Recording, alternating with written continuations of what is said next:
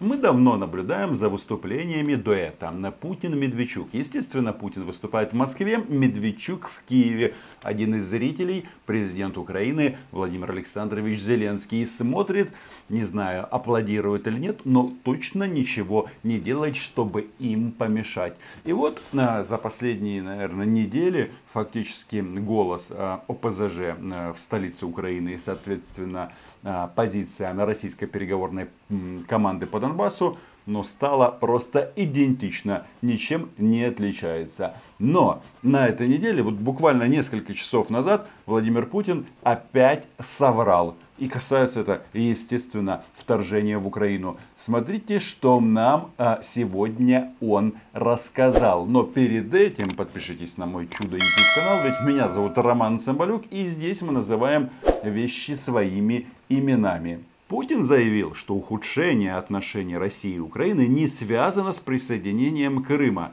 Да, это прекрасно. То есть начать военную операцию против соседней страны, а потом разглагольствовать на тему, что это никоим образом не повлияло на отношения двух стран. А вот что Путин сказал еще. А вот эта пена, она рано или поздно когда-нибудь все равно схлынет.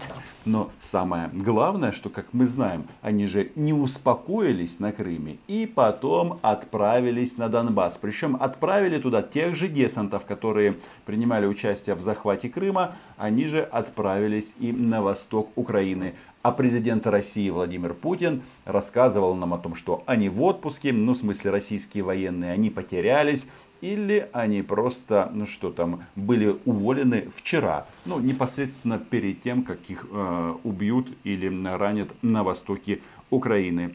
Э, что касается хронологии событий, то сначала произошел государственный переворот и захват власти, так? А уже потом, и, и с этого момента, с этого момента наши взгляды и пути с руководством э, Украины, они э, стали диаметрально противоположными. Российский лидер, цитируем телеграфное агентство Советского Союза, выразил уверенность, что негатив в отношениях двух стран рано или поздно схлынет. И это, по-моему, прекрасная формулировка, потому что он называет это, знаете чем, а, пеной. Вот а, разрушенные судьбы тысяч и миллионов людей он называет пеной. Потому что, ну, как бы они по вку, попробовали вкус крови в Крыму, ну и, соответственно, напились окончательно уже на Востоке. И вот тут а, в чем а, ложь президента Российской Федерации. С этого момента мы с ними разошлись. Но после этого Крым вернулся в состав Российской Федерации, а не наоборот. А не наоборот. И здесь мне хочется задать самый главный вопрос. Владимир Владимирович, 21 февраля 2014 года Янукович при посредничестве Польши, Франции, Германии и российского представителя подписывал соглашение э, с оппозицией о выходе из политического кризиса. А 20 февраля зафиксировано на медалях Министерства обороны Российской Федерации о том, а, что вы как бы, что там вернули Крым, ну то есть захватили Крым. По-моему, как бы вот этих два факта, ну они просто говорят о том, что здесь лгут, врут и подменяют понятия вот этими вот словами и многочисленными повторениями. Но мы-то как бы тоже не лыком шиты и все эти российские фейки будем продолжать а, просто опровергать. Мне больше всего нравится, что м, вот произошел а, государственный переворот. Хорошо, пусть государственный переворот. Но где он произошел? Правильно, в Украине. Вам-то какое дело? Что вы сунете постоянно свой этот м, российский нос в украинские дела? Но об этом, как вы понимаете, здесь уже не упоминают. И вот пока Владимир Путин ждет, когда спадет эта пена, его иррегулярные и регулярные воинские формирования на востоке Украины продолжают заниматься тем, чем умеют, стреляют. И вот э, смысл в том, что ну, спустя, наверное, длительное время, что он там занят был, Владимир Владимирович, обнулением, и вот он обнулился, и да, разочаровался. Разочаровался Украиной, потому что нашу страну они обсуждали на заседании своего Совета Безопасности. Э, это мероприятие прошло 10 июля в пятницу. Вот смотрите, Путин из своего бункера а, общается с высшим российским руководством. И вот они тут а, пишут нам, что они обменялись мнениями по ряду международных тем. В частности, высказано разочарование в связи с отсутствием динамики по урегулированию кризиса на юго-востоке Украины. Ну что, когда Путин разочарован, это, если переводить на, на русский язык, это значит что? Это значит, вот э, будет в ближайшее время какой-то ультиматум а, на российской стороны, а, соответственно, президенту Зеленскому, который так сильно хотел просто прекратить стрелять. А когда дошло до дела, стало понятно, что прекратить стрелять можно, но как бы цена этого прекращения это отказ от суверенного украинского государства. Ну и естественно, с точки зрения президента России, очевидно, это тоже пена, которая должна а, спасть. Мы смотрим на заявления представителей украинского руководства, которые все чаще и чаще, все более настойчиво говорят о том, что минские договоренности нужно менять. Дальше продолжает уже голос Путина Дмитрий Сергеевич Песков. И вообще они, чтобы донести свою позицию миру, ну и главное россиянам, показать, что Путин лучше всех, и там, где Путин, там обязательно успех, а, завели программу «Москва, Кремль, Путин». И вот а, в рамках, очевидно, этой программы уже Песков объясняет, что Киев ничего не делал и не делает для урегулирования ситуации на Донбассе. Вот видите, тут они тоже как бы с этими а, предлогами путают. Там, где они хотят добавить такой субъектности, то есть Донбасс как что-то отдельный политический субъект, естественно, они добавляют предлог «вы». Потому что значение этих предлогов, предлогов в русском языке тут тоже знают. А на Украине, чтобы как раз эту субъектность убрать. Ну, то есть, это такая вербальная штука. По словам Пескова, нет никаких продвижений. Президент России Владимир Путин об этом говорил на оперативном совещании с постоянными членами Совета Безопасности Российской Федерации. А кто туда входит? Давайте-ка вспомним. Матвиенко, я про нее делал видео на этой неделе. Володин, это там есть Путин, есть Россия. Э, Медведев, э, любитель айфонов, Вайна, глава администрации, он занимает такую э, непубличную позицию в российской политике, хотя должность это очень высокая.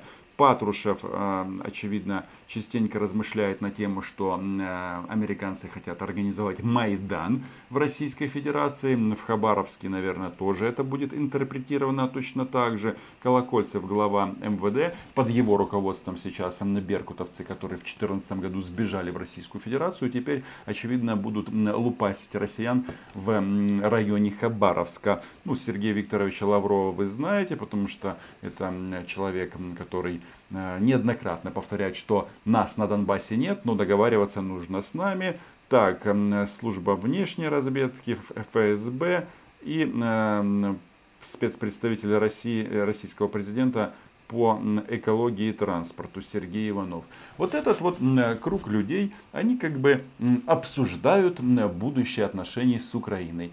И очевидно, вот эта вот пена, как бы, я даже не знаю, но если и говорить о пене, то она действительно есть. И она очень хорошо себя проявила на оккупированных территориях. То есть люди, которые взлетели в оккупационной администрации, как раз вот и являются этой пеной. Это, кстати, один из способов, чтобы как бы дождаться нормализации отношений. Пена спадает, эти товарищи уезжают в Российскую Федерацию, если они так сильно хотят.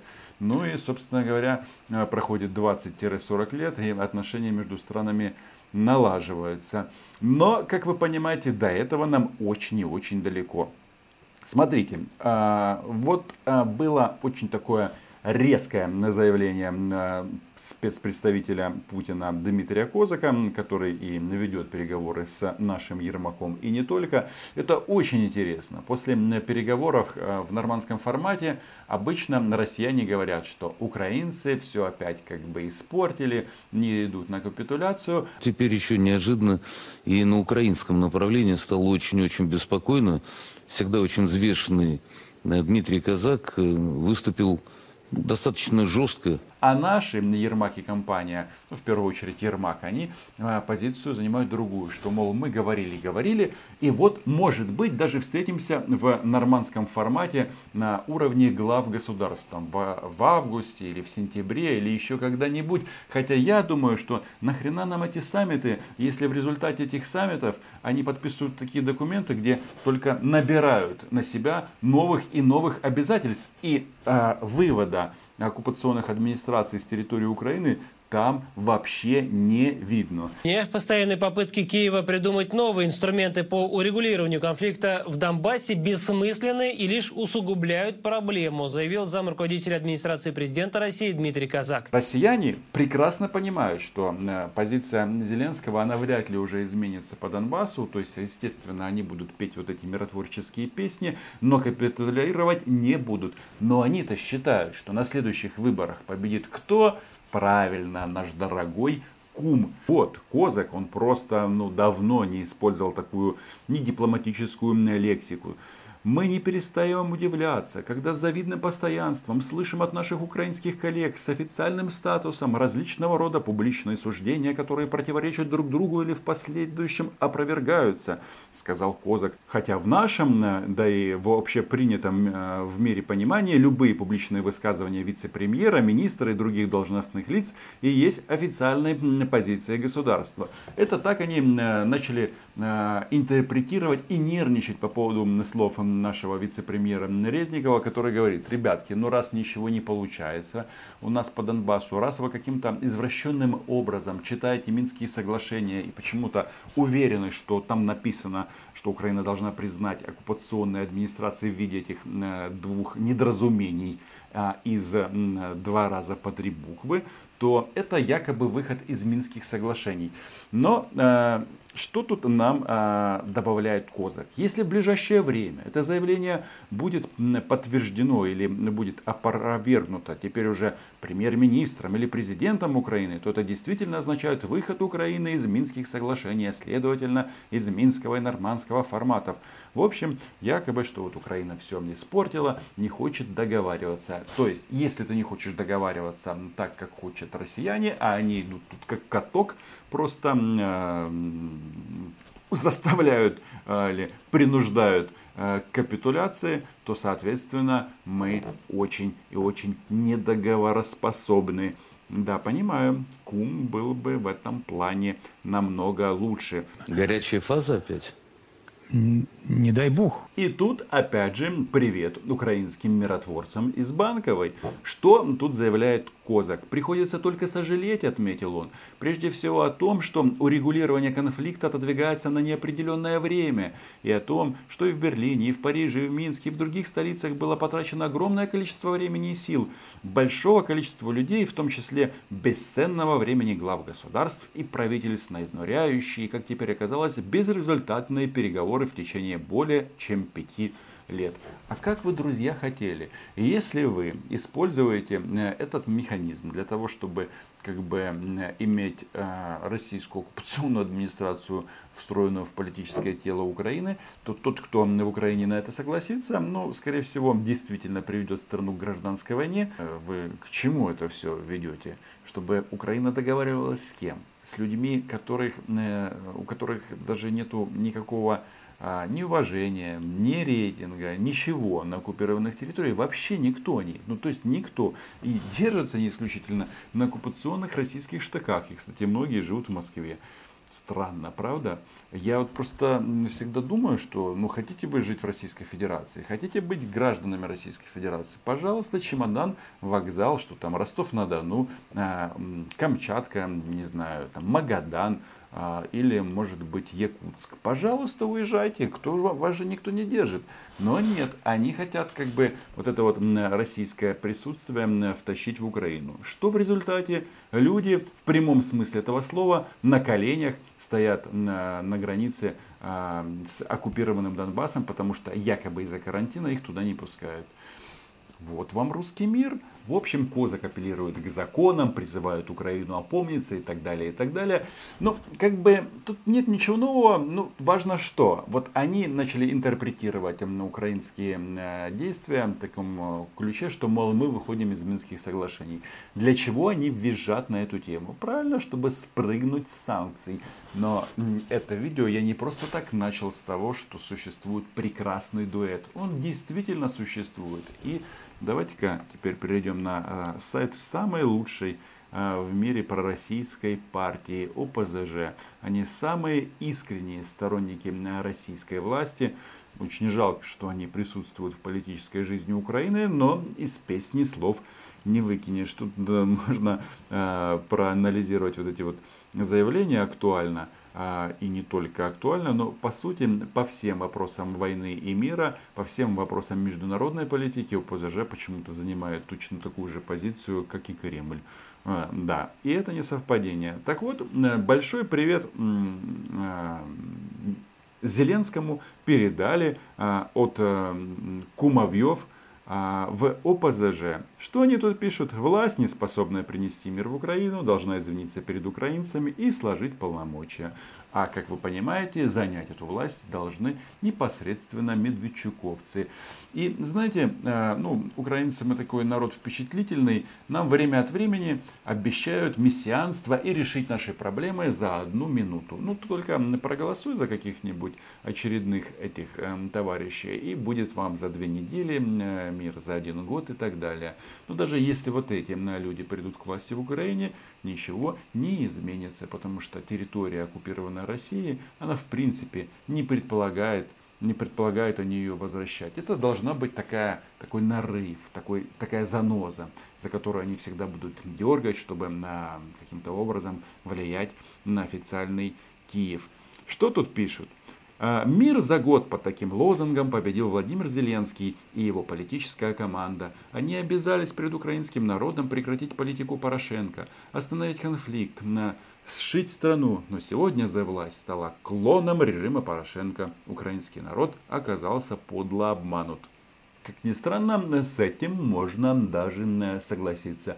И очень странно, что вот эти вот зеленые товарищи из «Слуг народа», они как бы э, видят именно в Петре Алексеевиче главную политическую угрозу. Нет, нет, нет.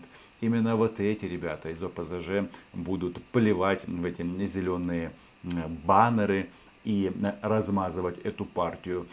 И хотелось бы единственное, конечно, какого-то здравомыслия в Украине. Ведь эти люди из ОПЗЖ вот этой своей э, миротворческой в кавычках э, политикой к чему все приведут?